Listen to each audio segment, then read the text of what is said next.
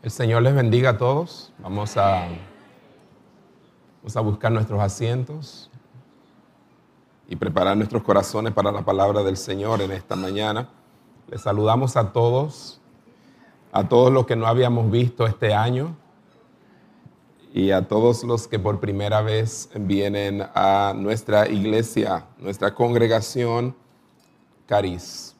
Y estamos sumamente agradecidos de Dios por darnos esta oportunidad en esta mañana de adorar su nombre. Amén. Y con qué ímpetu, con qué fuerza. Solamente así lo sabemos hacer, ni más ni menos. Vamos a buscar en nuestras Biblias, en Efesios capítulo 2, la carta a los Efesios capítulo 2, versículo 19. Como pueden ver hoy, también tenemos mm, Santa Cena. Y algunas cositas más. Pero primero daremos la prioridad a la palabra. Efesios capítulo 2, versículo 19. Son tan amables aquellos que tienen Biblia y tiene alguien que no tiene a su lado, puede compartirla. Ah, sé que la tenemos en la pantalla, pero qué tan importante es tener nuestras Biblias y traerlas a la iglesia. Amén. Hubo un joven que me dijo, a mí me gusta abrir la palabra y llevarla y saber dónde queda y todo, porque realmente no tenemos, cuando vienen las pruebas y las luchas, no tenemos la pantalla disponible. La pantalla solamente está los domingos. Y entonces este, yo debo saber a dónde se encuentra. Y claramente eh, le dije, bueno, yo voy a, coger eso y lo voy a decir y te voy a dar el crédito, no te preocupes. Efesios 2.19.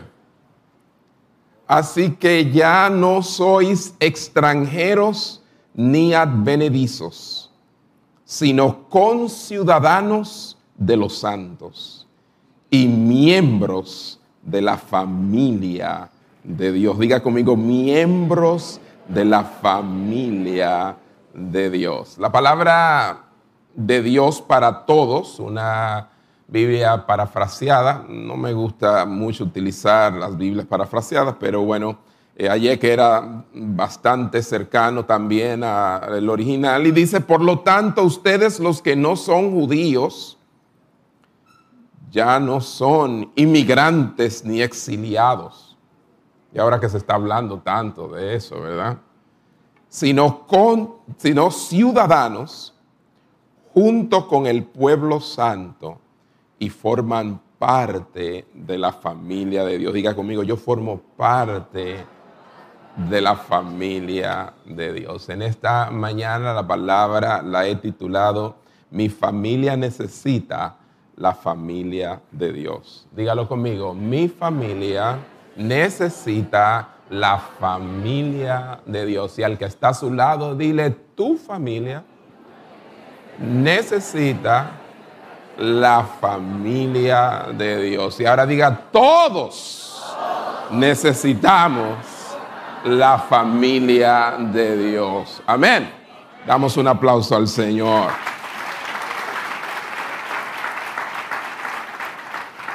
Cerremos los ojos un momentito y vamos a orar, implorar al Señor su gracia, su sabiduría, la iluminación de su palabra revelada a nuestras vidas en esta mañana. Padre, hermoso es estar en tu casa y un día en tu casa es mejor que mil fuera de ello.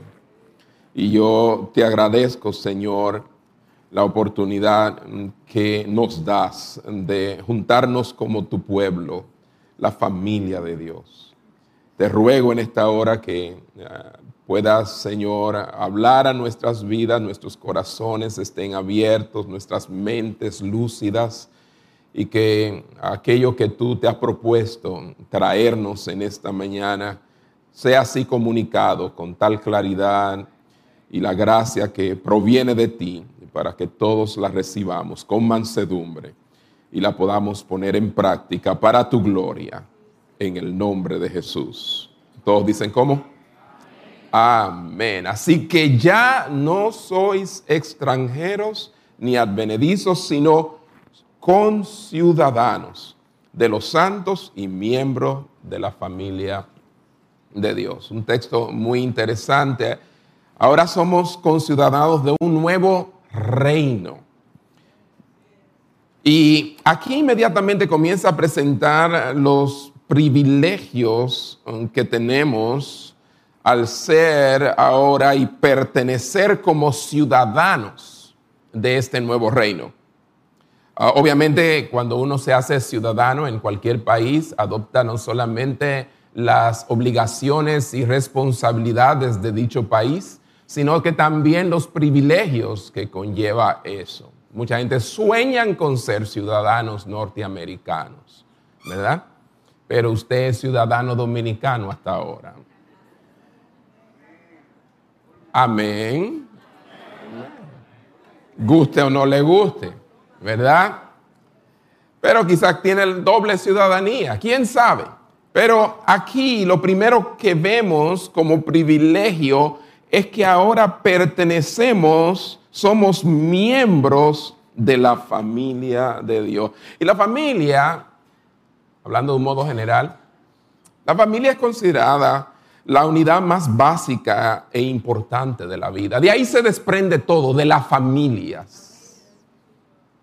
Y todos nacemos de un modo u otro en una familia, aunque quizás no la hayamos conocido.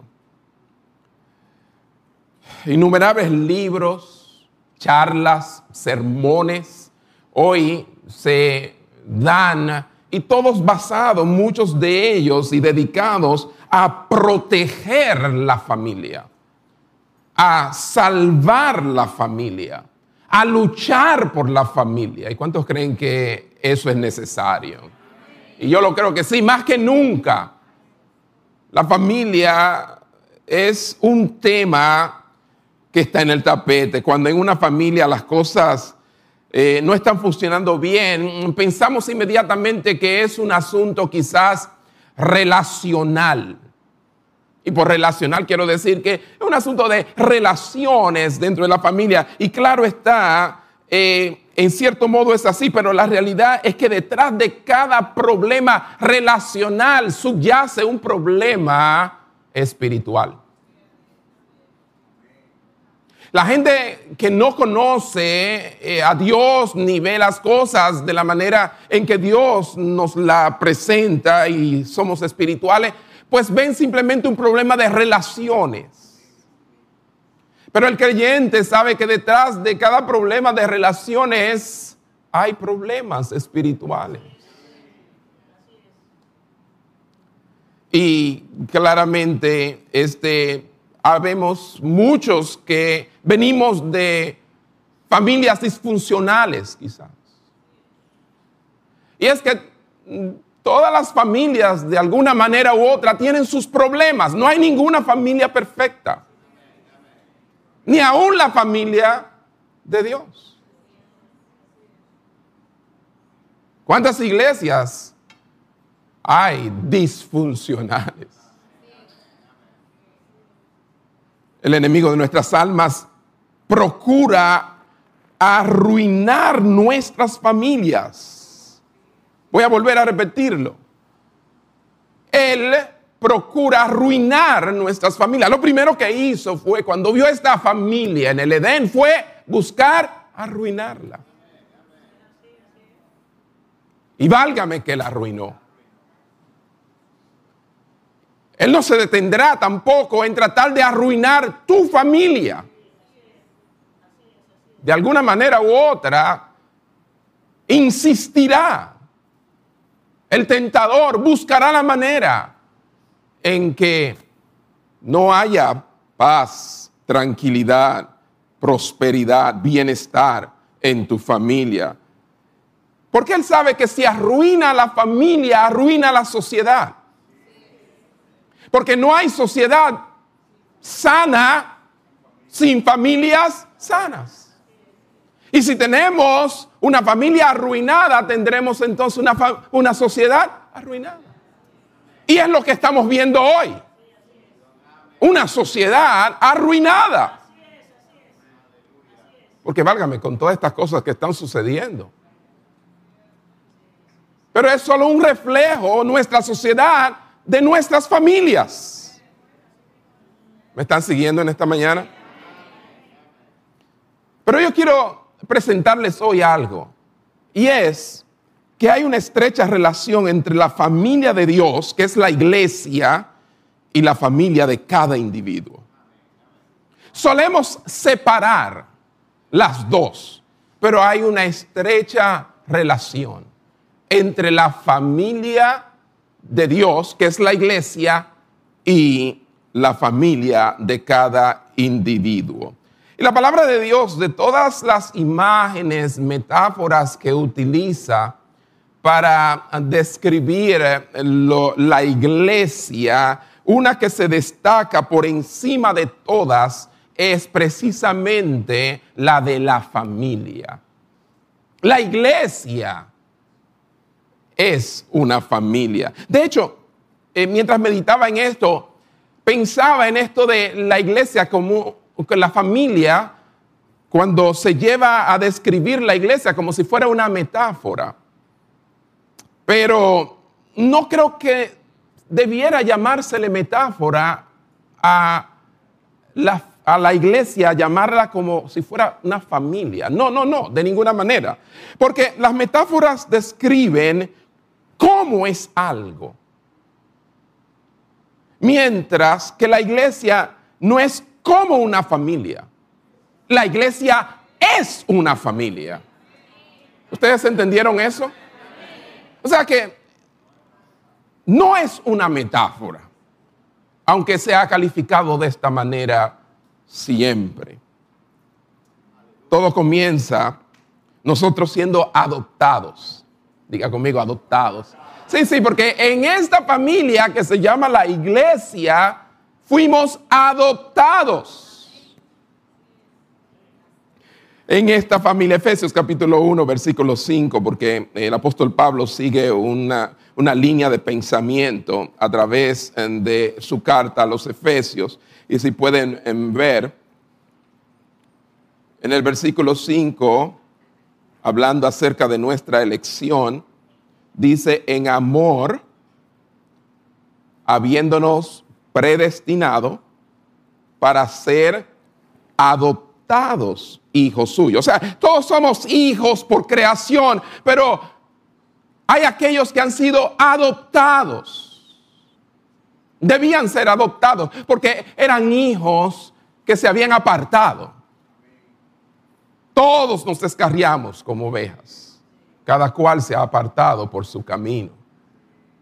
Pero entonces, aquí me dice que hay hijos por adopción para ser adoptados hijos suyos por medio de alguien, por medio de Jesucristo, según el puro afecto de su voluntad, porque Él quiso.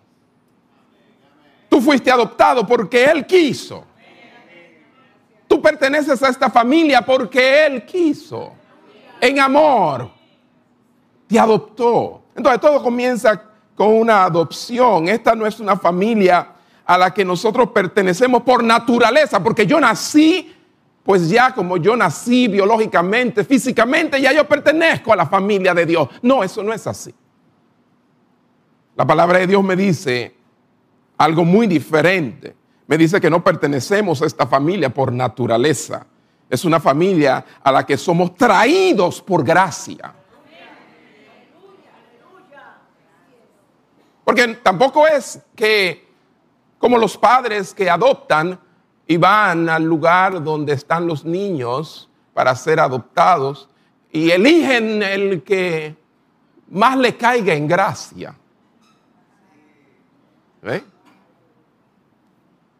Tampoco lo pueden elegir tan y tan diferente, pero, pero a veces sí sucede. El asunto está en que en esa elección hay algo que te llamó la atención de ese bebé o de ese niño. En este caso no. Es pura gracia. No había nada en nosotros agradable. Pero fuimos adoptados. Amén. Y yo me gozo por eso. Porque si usted hubiese ido al centro de adopción, quizás no me hubiese elegido a mí. O quizás sí. Porque yo tengo fotos y yo no era tan incómodo de ver cuando era niño. Usted se ríe, de usted no hay foto. Claro, si usted nació ya en estos tiempos donde, olvídese, antes de nacer ya estamos tirándole fotos. Pero bueno, lo primero es que hemos sido adoptados. Lo segundo es que por ser adoptados, Dios literalmente no es padre. Por eso es que esto de llamar a la iglesia una familia no es una metáfora. Literalmente es una familia, pues tenemos un padre. Efesios capítulo 2, versículos 17 al 18 son los versículos anteriores al texto que nosotros leímos. Siguiendo la línea misma de pensamiento del apóstol Pablo, dice, y vino y anunció las buenas nuevas de paz a vosotros que estabais lejos y a los que estaban cerca, refiriéndose a ambos, el pueblo de Israel y el pueblo de los gentiles. Jesús vino y anunció las buenas nuevas de paz, porque por medio de él, por medio de Jesús, los unos y los otros tenemos entrada por un mismo espíritu al Padre. Se entra por un mismo espíritu por medio de Cristo. Tenemos acceso, tenemos intimidad, tenemos cercanía a Dios. Y Dios entonces viene a ser nuestro Padre, somos sus hijos adoptivos. Nos ha adoptado como hijos. ¿Está claro, hermanos? Pero entonces sucede y viene al caso que si Él es nuestro Padre, tenemos entonces un hermano. Jesús es nuestro hermano. Oye, hay gente que al escuchar eso puede que se echen para atrás y diga, pero ¿cómo es eso? ¿Es una blasfemia? No, la palabra de Dios lo dice claramente. Es más, Él es mi hermano mayor. Porque esto es una familia. Y el primogénito del Padre se llama Jesús. Y nosotros somos hijos adoptados de Él. Por tanto, Jesús es nuestro hermano. Romanos capítulo 8, versículo 29. Porque a los que antes conoció, refiriéndose a nosotros, también los predestinó para que fuesen hechos conformes a la imagen de su Hijo, para que Él sea el primogénito, quien Jesús sea el primogénito entre muchos hermanos. ¿Cuáles son los hermanos de Jesús? Somos nosotros los que hemos sido adoptados por el Padre. Entonces la familia como que la estamos viendo más clara, ¿verdad que sí? Lejos de ser una metáfora, es una realidad. Alguien dijo, toda la obra de redención tiene esto en cuenta, una vasta familia donde todos los miembros, oiga bien, todos los miembros se parecen cada vez más a su hermano mayor.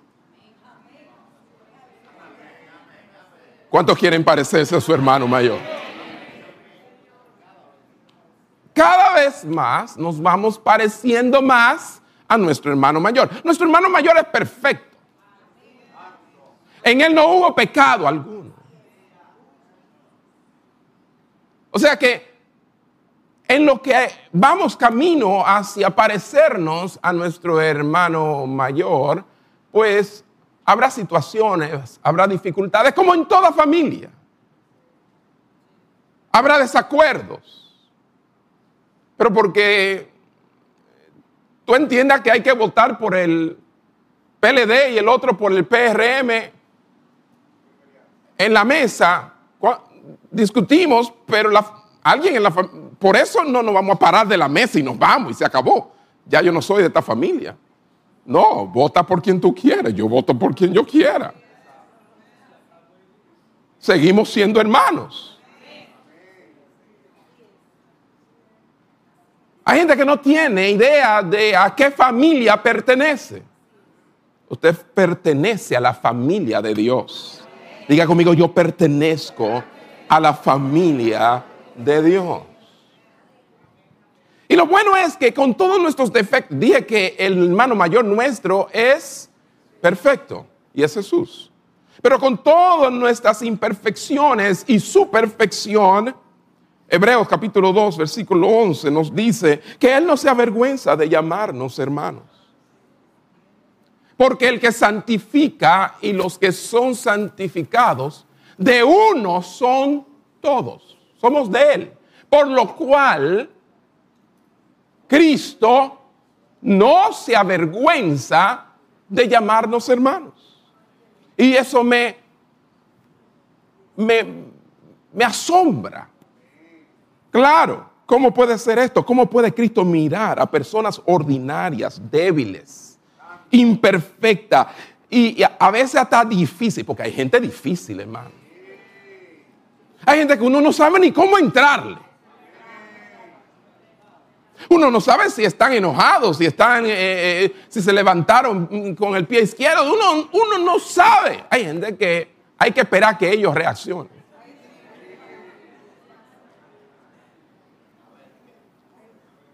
Mas, sin embargo, y hay cosas que a veces avergüenzan. En la familia, que uno a veces no quisiera ni decir es mi hermano. ¿Cierto o no? Hay cosas que suceden, hermanos, que, que, son tan vergonzosas que uno trata de que no le pregunten. ¿Cierto? Mas, sin embargo, Jesús, que conoce cada cosa que hemos hecho, no, todas nuestras debilidades e imperfecciones, no se avergüenza de decir, ese es mi hermano. Asombroso. Asombroso. No se avergüenza. ¿Por qué no se avergüenza? Porque esa sería la pregunta. ¿Por qué? Porque se está formando cada vez más en nosotros. Es Él que santifica. O sea, por medio de su Espíritu nos está santificando y el Padre está logrando que nosotros seamos conformados a la imagen de Él y Él confía que algún día, un día, debido a esa obra en nosotros, su transformación estará completa y nos presentará al Padre irreprensibles. Entonces nosotros somos literalmente hijos de Dios. Somos literalmente hermanos de Cristo, pero también somos literalmente hermanos y hermanas en Cristo. Entonces ya tú te vas dando cuenta si, si eres y pertenece a la familia de Dios. Porque tienes que tener a Dios como Padre. Pero no basta tenerlo a Él como Padre. También, aparte de tenerlo como Padre, tienes que saber, tú eres adoptado. ¿Y cómo fuiste adoptado? Y que tienes un hermano mayor. Y cada día debes estar pareciéndote más y más a Él. Porque eso es lo que sucede en esta familia. Y esta familia no es de que no, mi padre, ah, sí, yo no tengo ningún problema en que mi padre sea Dios y que Jesucristo sea mi hermano, pero ustedes no son hermanos míos. Lo lamento, es una familia. Diga conmigo, es una familia, es una familia. Nosotros somos literalmente hermanos. En términos bíblicos, las personas que nos rodean, sentados en esas sillas, son nuestra familia. Dígale al que está a su lado, tú eres mi familia. Tú eres familia. Somos familia. Tú eres mi hermano. Tú eres mi hermana. Somos familia. Ahora damos un aplauso al Señor.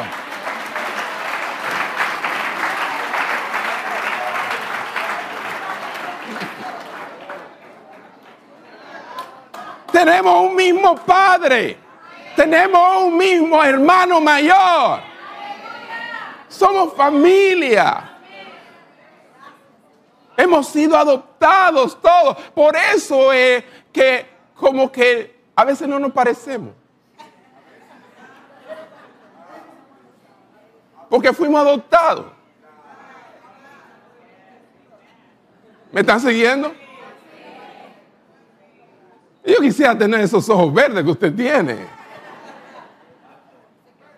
¿Ah? Pero fuimos adoptados. Pero ahora tenemos un mismo padre, tenemos un mismo hermano mayor. Amén. El que está a tu lado es tu familia. Mi familia necesita la familia de Dios.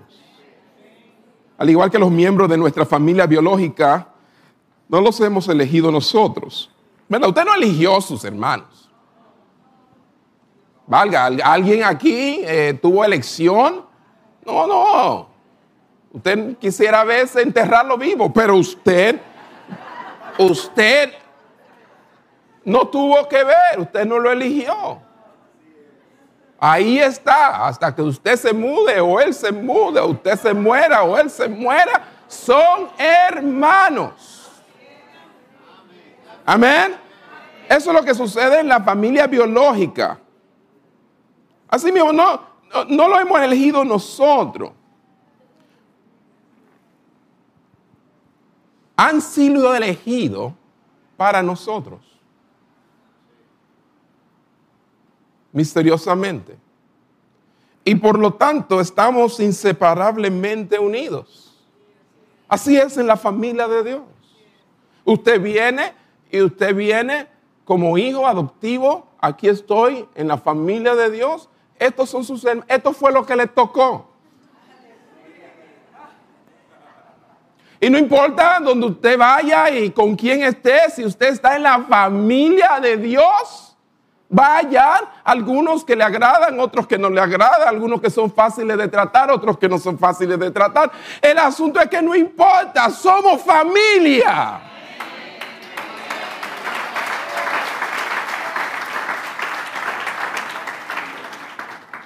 Y de todos aprendemos y, y a todos de alguna manera nos conviene estar en la familia de Dios.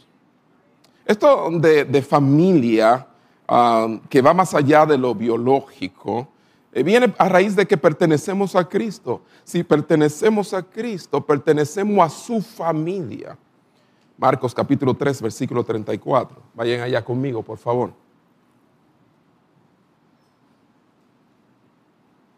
Marcos, capítulo 3, versículo 34. Y mirando a los que estaban sentados alrededor de él, dijo, he aquí mi madre y mis hermanos. Porque todo aquel que hace la voluntad de Dios, ese es mi hermano y mi hermana y mi madre. Entonces, Jesús da una connotación increíble a lo que es la familia y va más allá de la familia biológica.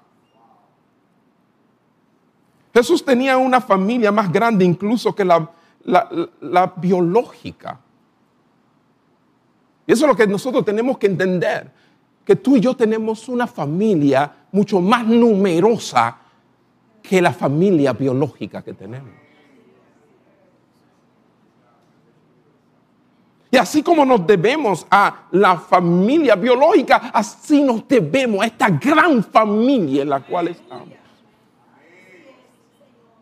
Es más, lo que procuro hoy es que ustedes puedan ver la necesidad de la familia de Dios. Que tu familia, mi familia, necesita la familia de Dios. Es que no funciona aparte. la familia que Jesús estaba creando iba a, traspasar los límites de la biología, por decirlo así.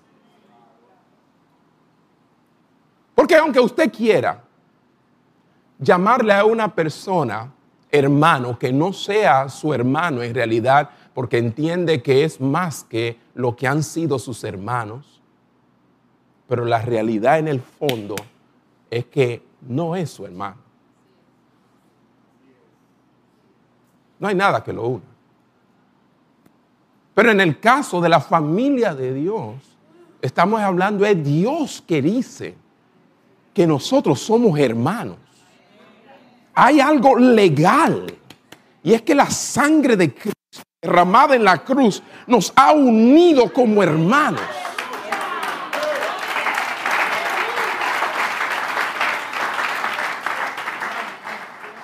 Es legal. No es un asunto de que, porque entonces, si fuera algo como que usted dice, bueno, de entre esta gente aquí, de la familia de Dios, pues estos son entonces mis hermanos. Y el grupito con que usted cachanchan de la iglesia. Esos son mis hermanos verdaderos. Sí, porque no te dicen que no, siempre están ahí, te ayudan en todo, bla, bla, bla, bla, y tú te favorece estar, es conveniente. muchas razones, porque nosotros buscamos el grupo según nuestros temperamentos, nuestra personalidad y cuantas cosas, y nos sentimos como en confianza, en intimidad, y formamos nuestros grupos sociales dentro de esta sociedad y esta familia, ¿verdad? Que se llama la iglesia, pero no funciona así. No está mal que usted eh, se lleve un poquito mejor con ciertas personas en la iglesia, pero el punto está, es que independientemente de todo, nos vamos a encontrar por toda una eternidad allá. Y allá usted no va a poder estar esquivándome. Porque Dios lo va a estar viendo.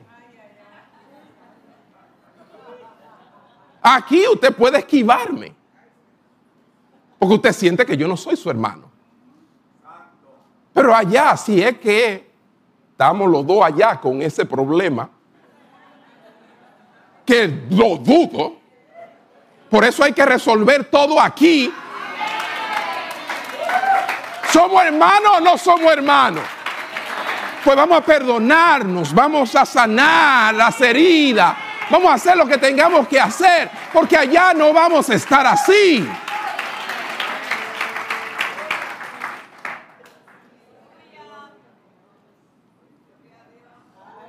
¿Me están siguiendo mis hermanos?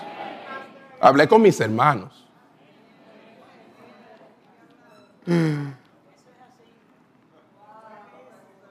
Hermanos, la iglesia, la iglesia se ha visto muchas veces como opuesta, contraria a la familia. Pero la iglesia no es enemiga de la familia, es todo lo contrario, es su más devota aliada. Sí. Y por causa de que pensamos que de alguna manera la iglesia compite con mi familia, es que entonces nos hallamos en los problemas familiares que muchas veces nos encontramos. Y donde desde pequeño debemos aprovechar nuestros hijos para que vean esta familia como una necesidad para mi familia. De modo tal que cuando lleguen los hermanos a mi casa, llegó mi familia, nuestra familia. Y los hijos nuestros crezcan en una familia. La familia de Dios. Necesario para restablecer, restaurar lo arruinada que está la sociedad por causa de la ruina que existe en las familias hoy en día. Solemos devaluar el lugar de la familia de Dios frente a nuestras familias individuales. Devaluar, oye, eso es trágico. ¿Cómo devaluamos la familia de Dios? Y la ponemos en un segundo lugar o, hacemos como que compite con la mía. Eso es catastrófico, eso no es concebible. Y así muchas veces nosotros lo proyectamos aún a nuestros hijos. Y crecen con una cierta aversión a la, a la iglesia. Porque no la ven como una familia. Porque tú no la ves como una familia. Y realidad es que no es como una familia. Es una familia. Y es la familia donde deben estar todas las familias, porque la iglesia se compone de familias.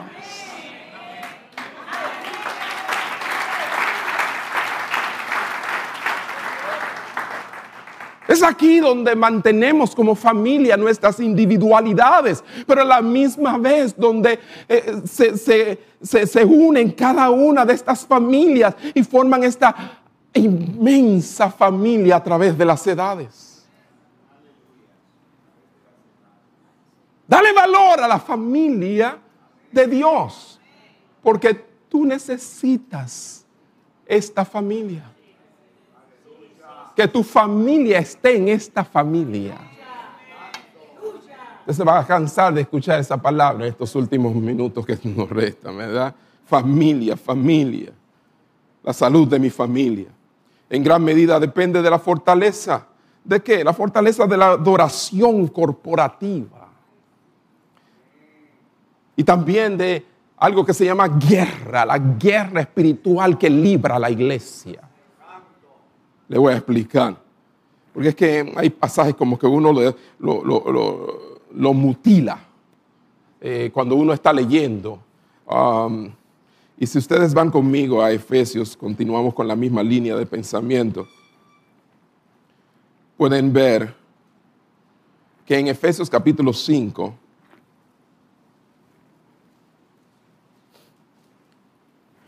vamos a ver aquí cómo la familia de Dios, la iglesia, proporciona una fuente de poder a mi familia. También la iglesia sirve de modelo para mi familia. Y también la iglesia es un medio de protección para nuestras familias individuales. La familia de Dios, la iglesia, es, es una fuente de poder. Las relaciones familiares, eh, y está demostrado acá, donde lo vamos a leer ahora, yo creo que ustedes puedan observar conmigo, fluyen de la adoración corporativa. Vayan conmigo al versículo 18. Capítulo 5, versículo 18. Dice, no os embriaguéis con vino, en el cual hay disolución.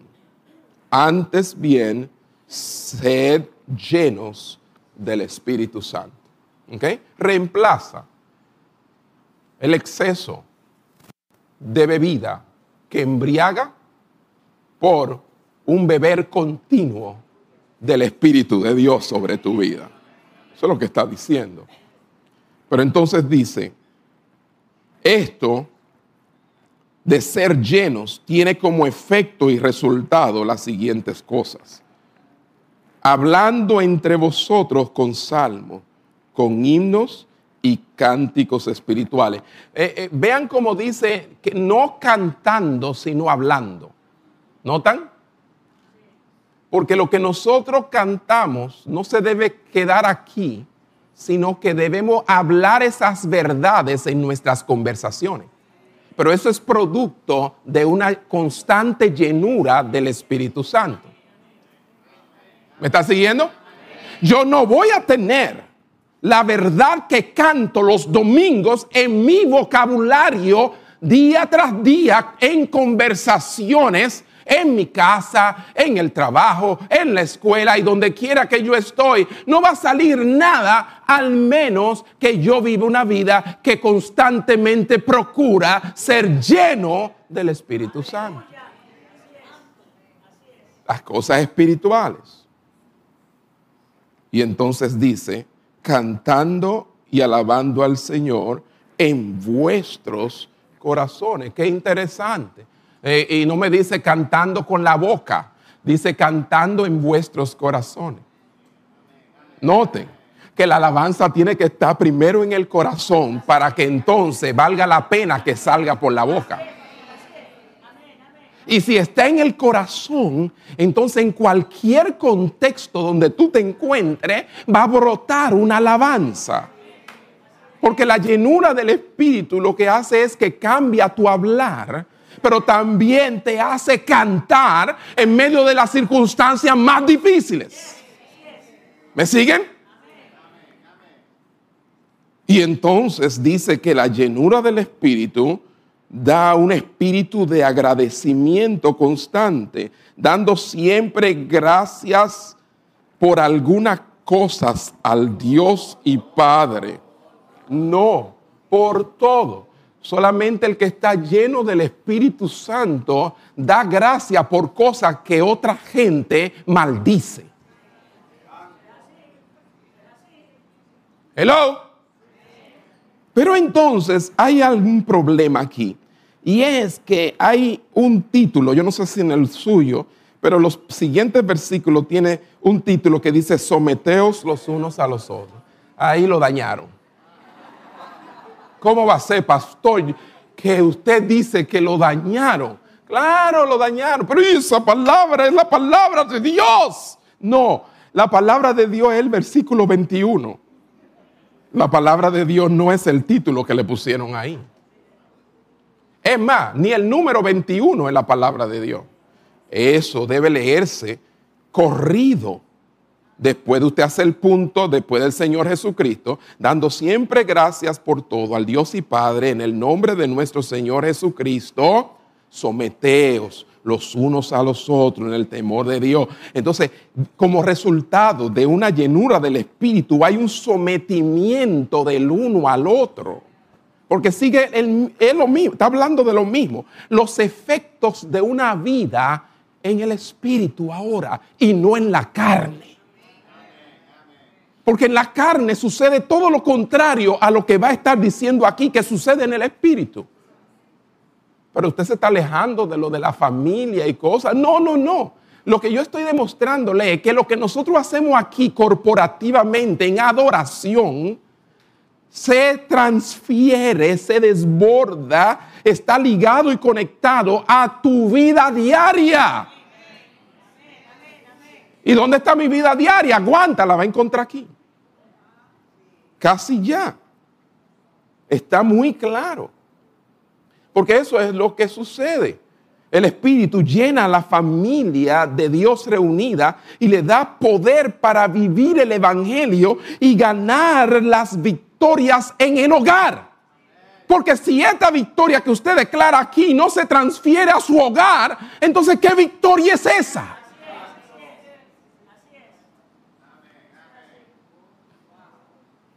La familia de Dios es esa fuente de poder.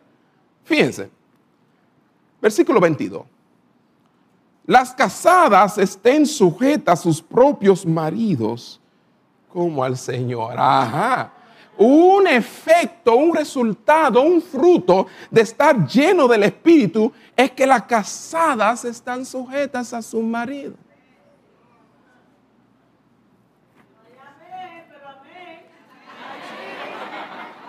Las esposas se someten a sus esposos. Pero eso es contrario a lo que enseña el mundo. Por eso es que las familias están arruinadas. Porque se han alejado del patrón bíblico. Pero el patrón bíblico solamente la puede obedecer a ello aquel que está lleno del Espíritu. Pero no está lleno del Espíritu ¿Por qué? Porque participa de una adoración corporativa que, se, eh, eh, que, sale de, de estas cuatro paredes y llega hasta donde Él está, donde quiera que está. ¿Verdad? Y tiene hermanos. Y tiene a Jesús como hermano mayor. Y tiene a Dios como su padre. Y está en la familia de Dios. Pero no solo eso. Porque no hay un final allí, sino que los esposos entonces en el versículo 25 dice, maridos, amar a vuestras mujeres, así como Cristo amó a la iglesia y se entregó a sí mismo por ella. Maridos, amar a vuestras mujeres. No solamente las mujeres se someten, pero entonces los hombres aman sus esposas. No, tú no estás amando la ajena, tú estás amando la tuya. Pero allá afuera no, allá afuera tú estás haciendo bonito con la otra. No, no, aquí no. Tú estás en otra familia. En esta familia las cosas son muy diferentes a aquellas que andan sin la verdadera familia. La familia de Dios. Entonces, yo amo a mi esposa, ella se somete a mí, porque como imagínate, ¿y cómo no someterse a mí si yo la amo?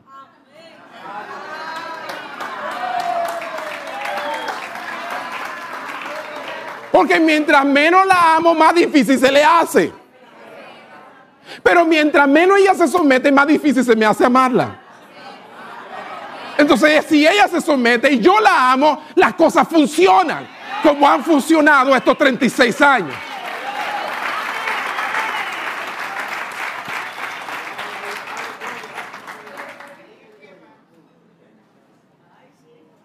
Los hijos no se quedan atrás. Capítulo 6, versículo 1. 1. Hijos, obedecer en el Señor a vuestros padres, porque esto es justo. Con ese versículo se criaron mis hijos. Desde pequeñito, desde niño, desde bebé. Cuando lo ponían en la cama, mi esposa, ese era el versículo que le decía. Le repetía. Ese fue su primer versículo que se memorizaron. Y tenían que ya cuando sabían hablar, recitarlo, decirlo. Obedecer en el Señor a vuestros padres. Y decía, porque esto es justo. Los hijos obedecen a sus padres. En esta familia los hijos obedecen a sus padres. Pero es porque están llenos del Espíritu de Dios. Se me hace difícil obedecerles cuando yo ando en la carne. Pero cuando estoy constantemente siendo llenos del Espíritu de Dios en un ambiente de familia de Dios, pues no se me hace difícil obedecer a mis padres. Versículo 4. Y vosotros, padres, no provoquéis a ira a vuestros hijos, sino criadlos en disciplina y amonestación de quién? La, la, tuya, la de tus abuelos, la de tu tío, la de tu, como te criaron a ti, no, la del Señor. Para eso tú tienes que conocer la amonestación del Señor. Y por eso es que la familia de Dios es tan innecesaria para tu familia. Porque tú no vas a saber cómo corregir a tus hijos y cómo amonestarlo. Lo vas a provocar a ira. Sencillo, porque no estás lleno del Espíritu Santo, no estás siendo instruido en la familia de Dios para criarlos en el temor de Dios. Y si tú no lo provocas a ira, le es más fácil a ellos obedecerte. Pero si ellos no te obedecen, más fácilmente te provocan a ira. Entonces en esas relaciones debe existir tanto una obediencia como un tratar de no provocar a ira. Pero para eso hay que estar lleno del Espíritu de Dios. ¿Estamos claros?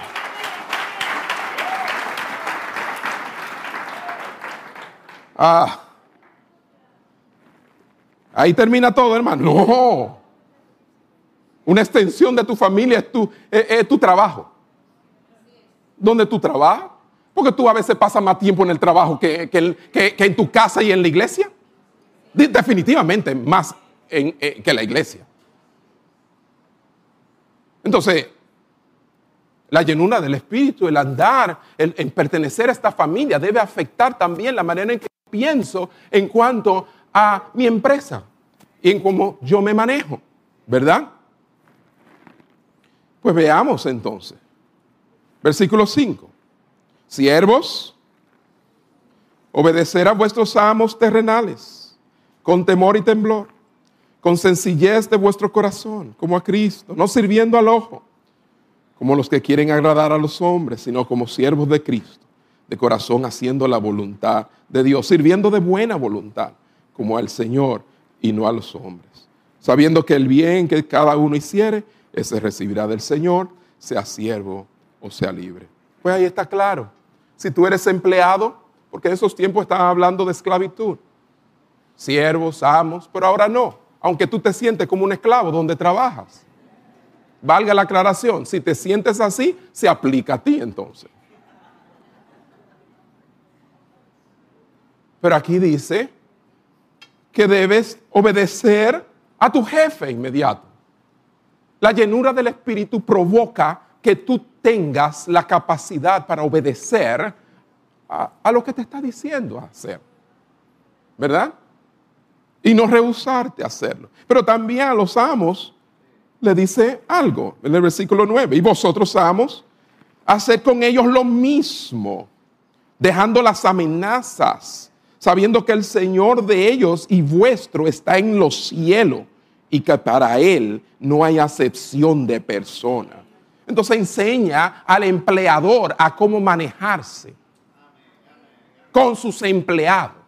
Al empleado obedecer a el empleador, pero también el empleador dejarse de estar, te voy a votar. No. Y que sirva bajo una amenaza de perder su trabajo. Claro que si él obedece y hace lo que tiene que hacer, es más fácil, ¿verdad? Pero ni la una ni la otra están bien. Vimos relaciones entre esposa y esposo, vimos relación entre padres e hijos, vimos relación en el trabajo, o sea, nuestras vidas familiares e individuales son un desbordamiento de la vida de la familia de Dios cuando se reúne. Esto es esencial. Amén. La familia de Dios, la iglesia, es un modelo, hermano. Aquí está el modelo para cómo yo voy a vivir allá afuera. ¿Cómo así, pastor? Sí. Vamos de nuevo para atrás un poquito, bien rapidito porque no podemos, ya se nos fue el tiempo. Capítulo 5, versículo 24. Miren, las esposas se someten, dice aquí, a sus propios maridos como al Señor. ¿Ok? Entonces, el modelo es como al Señor. Así como aquí nos sometemos al Señor tan libremente, así en su casa, sométase a su marido así de libremente. Pues usted no sabe con qué diablo yo estoy viviendo. Dirá usted. ¿Ah? No, es que, es, que ese es el asunto. Eso, la, la palabra de Dios nos da el poder, pero también nos da el modelo. ¿Ve? Quizá a usted se le hace fácil someterse al Señor en la familia de Él porque usted ignora todo lo que Él dice aquí. Pero si Él se le apareciera y dijera, mira, tú no estás obedeciendo esto, esto, esto, esto, esto y esto, y te está, tú estás haciendo como te da la gana en cuanto a esto, aquello, lo otro. Óigame, ahí usted, ahí usted va a tener problemas con ese Señor. El mismo. Lo que pasa es que muchas veces decimos que es más fácil servir al Señor que al que estamos viendo, pero es todo lo contrario. Las exigencias de Dios son mucho mayores que lo que alguien nos puede exigir a nosotros o pedir. ¿Me están siguiendo? Los maridos que amen a sus mujeres. ¿Y cómo la deben amar? ¿Cómo le da la gana? No. Como Cristo amó a la iglesia. Los hijos obedezcan a los padres en el Señor, como los hijos de Dios obedecen al Señor. Los padres sigan el ejemplo del Padre Celestial. Usted no cría como usted le da la gana, ni como le enseñaron, ni porque usted lo vio en un libro. Usted agarra el libro y lo compara con el libro de los libros a ver si así es que el Padre Celestial cría a sus hijos. Y si esa es la manera que Él cría, entonces usted críe como su Padre Celestial cría. Amén.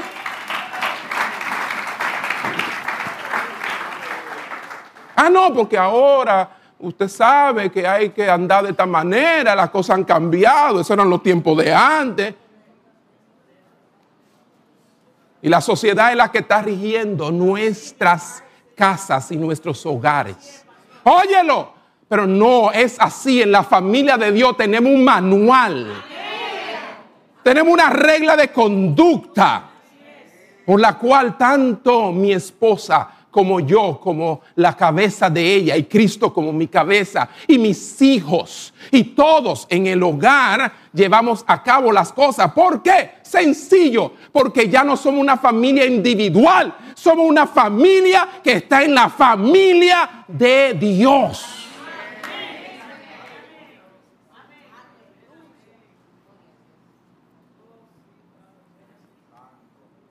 Y así a cada uno le va diciendo. Finalmente, la familia de Dios, la iglesia, es un escudo, hermano. Es un escudo que protege nuestra familia de los ataques del enemigo. Créamelo que yo lo he vivido. Yo lo he vivido. Y he visto cómo la iglesia, a través de todos estos años, no solamente ha guardado mi familia, mi hermano y yo, a través de todos estos años, sino que ahora está guardando a mis hijos.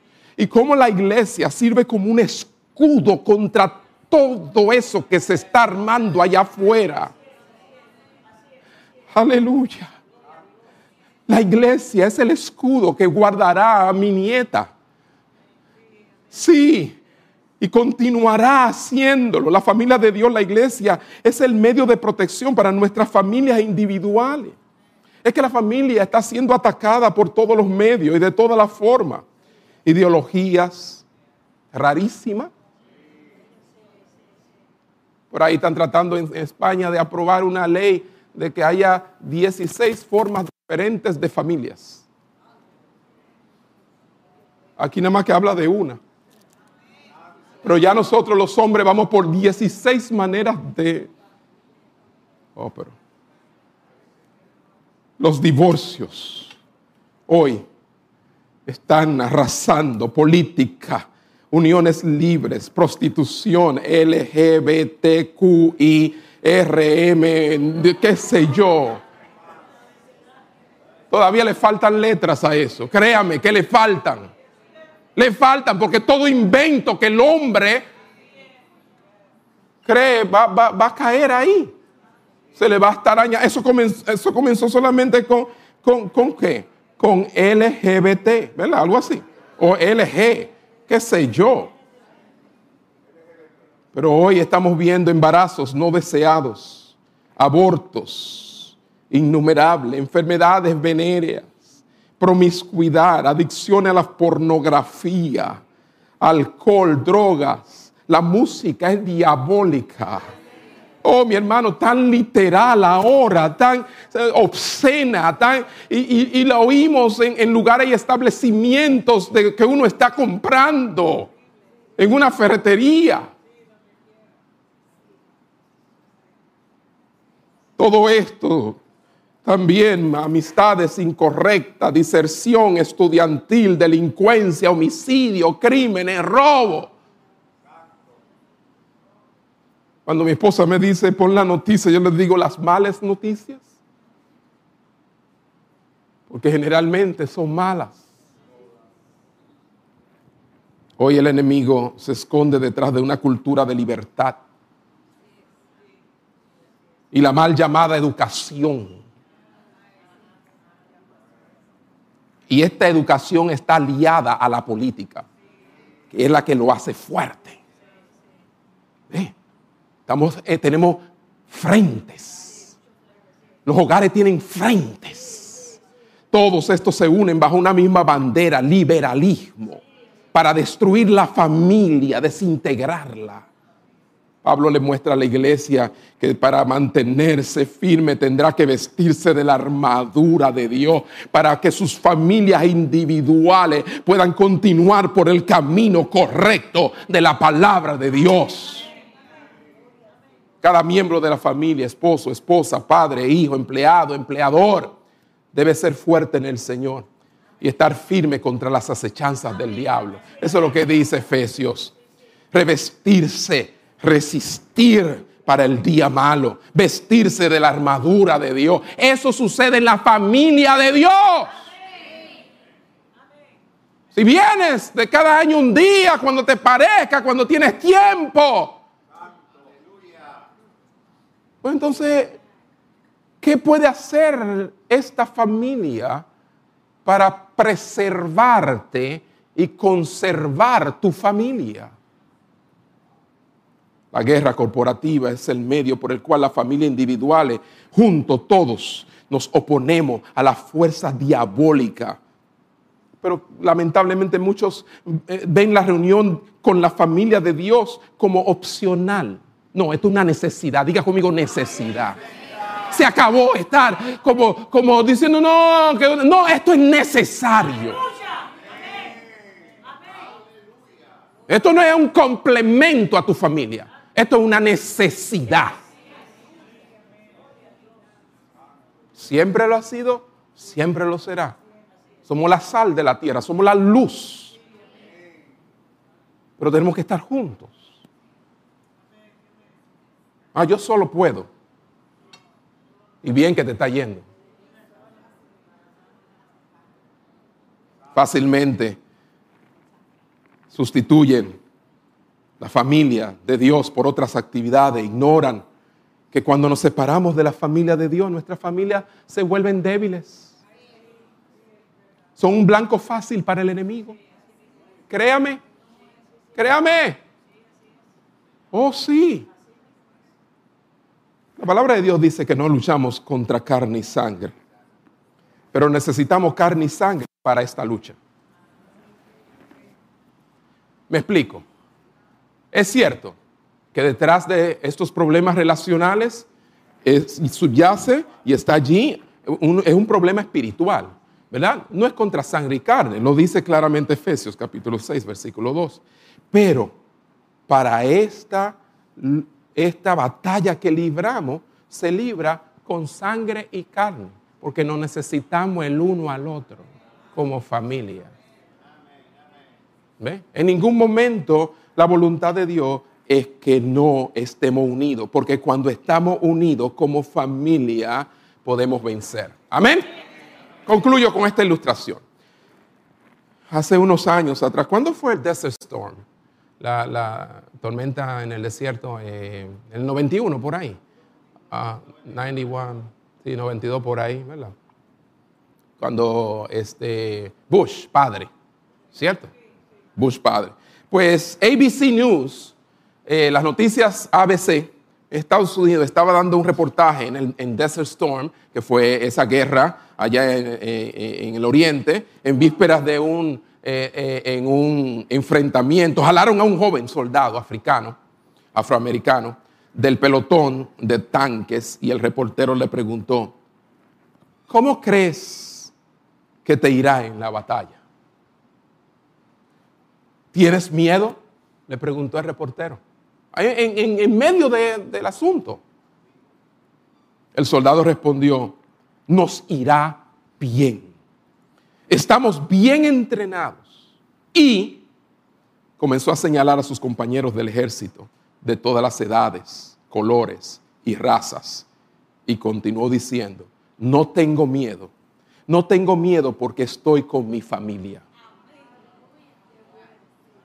a lo que los soldados que vieron que lo señalaron y oyeron lo que él le dijo, le gritaron, le dijo, díselo de nuevo. Y él volvió y se lo repitió, no tengo miedo porque esta es mi familia y nos cuidaremos los unos a los otros. Y eso es lo que yo te digo en esta hora. Esta es mi familia. Y nos vamos a cuidar de todo lo que está pasando allá afuera que está atacando nuestras familias individuales. No estamos solos. No tengas temor. Estás en la familia de Dios. ¿Cuántos dan un aplauso al Señor? Cierra tus ojos ahí donde estás. Padre, gracias por tu palabra en esta hora. Esta es Padre, una colección de personas aquí de todos los ámbitos de la vida. Todos los orígenes, todos los colores de piel y culturas que nos están viendo, todos. Oh, Señor, esta es mi familia. Y nos vamos a cuidar el uno al otro y tenemos tu cuidado soberano sobre nosotros. Tu familia necesita la familia de Dios. Dilo conmigo, tu familia necesita, mi familia necesita la familia de Dios. Tu matrimonio necesita el matrimonio de Dios. Sí, ¿y cuál es el matrimonio de Dios? La iglesia y Cristo. Necesitamos ese modelo para vivir matrimonios que le agraden a Dios. Tu crianza, ¿cuánto están criando aquí? Tu crianza necesita la relación paternal de Dios con su pueblo. Tú debes saber cómo Dios trata a su pueblo para tú saber cómo tratar a tus hijos. Mi familia necesita la familia de Dios. Vamos a estar de pie, hermano. Vamos a darnos de las manos. Uf, aleluya, aleluya. Oh Señor, gracias por tu presencia en esta hora. Aleluya, aleluya, gracias, gracias. Gracias porque cuando entramos a esta familia instantáneamente heredamos un Padre Celestial que nos ama. Cuando entramos a esta familia vino a morar en nosotros el Espíritu Santo. Cuando venimos a esta familia, un hermano y amigo lo tenemos en Jesús. Porque esta familia no es nueva, esta familia viene de camino. tenemos una nube de testigos inmensa. Oh Señor, gracias. Gracias por la gran cantidad de hermanos y hermanas en Cristo aquí mismo, en esta iglesia. Gracias, gracias, gracias. Gracias porque esta familia no está regida por genética. Oh, esta familia es producto del amor en la cruz del Calvario. Gracias, Señor. Gracias. Vamos, apriétale la mano al que está a tu lado y, con ese apretón tú le estás diciendo, somos una familia. Qué privilegio, qué privilegio, qué privilegio. Oh, tenemos el poder para vencer. Tenemos el modelo que imitar. Y tenemos en mis hermanos y mis hermanas la fuerza y el escudo para protegernos. Gracias Señor, gracias. Gracias. Gracias porque en esta mañana tú nos has hecho comprender que mi familia necesita la familia de Dios. Gracias. Gracias, Señor. Gracias. Gracias, hermano Tom.